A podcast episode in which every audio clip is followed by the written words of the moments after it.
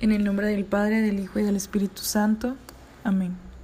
Señor, gracias por el amor que nos das a cada uno.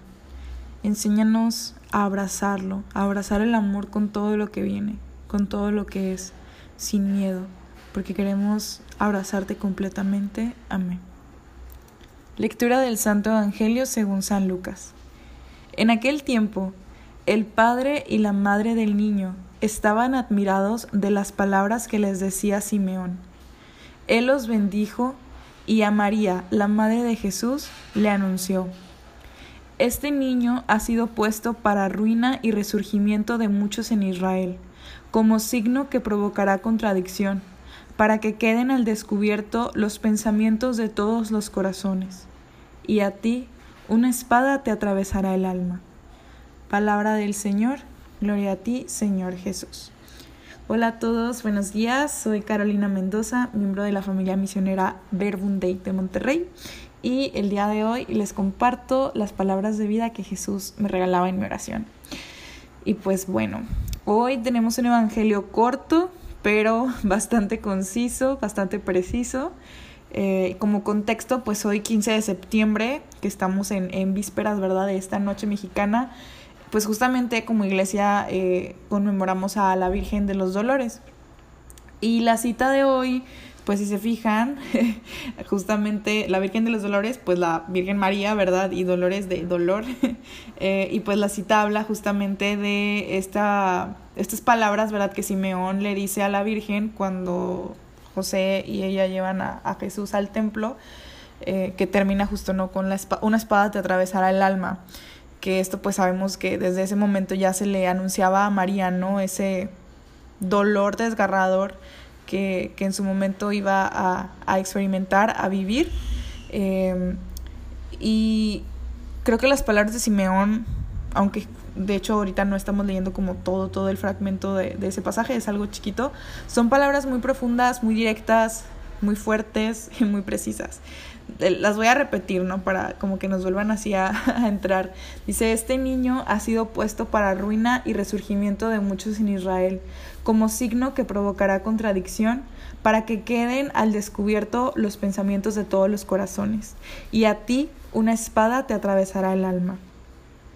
O sea, Simeón habla repito, de lo que será su vida, aunque Jesús es un pequeño todavía en ese momento de, de, la cita, el Simeón habla de lo que será su vida y así lo fue, signo de contradicción. Vino a dar luz, pero para poner luz donde hay oscuridad, pues no es cosa fácil. O sea, la luz de Jesús te hace confrontarte, te interpela y eso no es cosa fácil, porque no es fácil para nosotros eh, salir de nosotros mismos y reconocer ya lo decía Amelia ayer, ¿no? Esta parte de la humildad. La, la humildad es tan, tan eh, indispensable en este proceso de confianza uh, en Dios, porque la humildad nos hace justo salir de nosotros mismos para reconocer que necesitamos a Dios, para darle paso a Dios, darle paso a la verdad de nuestra vida.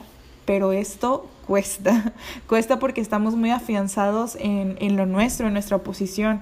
Algo que a mí me, me llega mucho es cuando eh, Simeón dice signo, de, signo que provocará contradicción para que queden al descubierto los pensamientos de, de todos los corazones.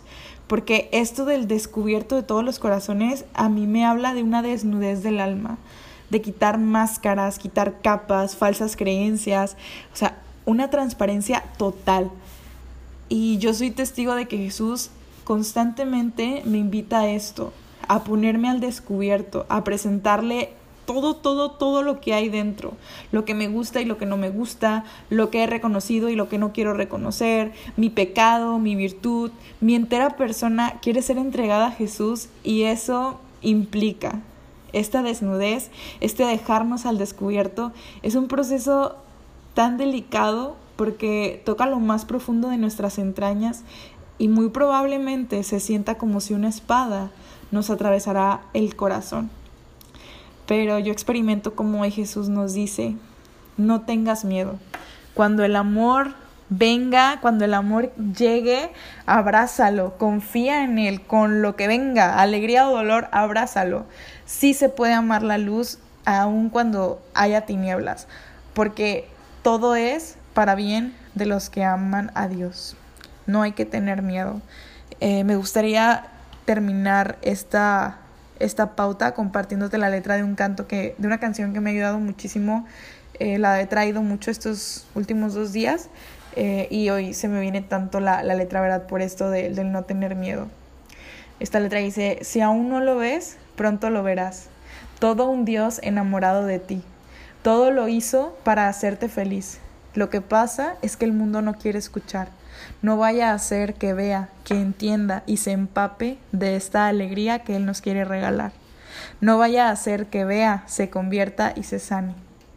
No temas a la luz, no temas a la paz, no temas a la alegría, no tengas miedo a ser feliz, porque Él es el camino que se ha abierto para ti, porque Él es el que es ahora y tú puedes ser feliz.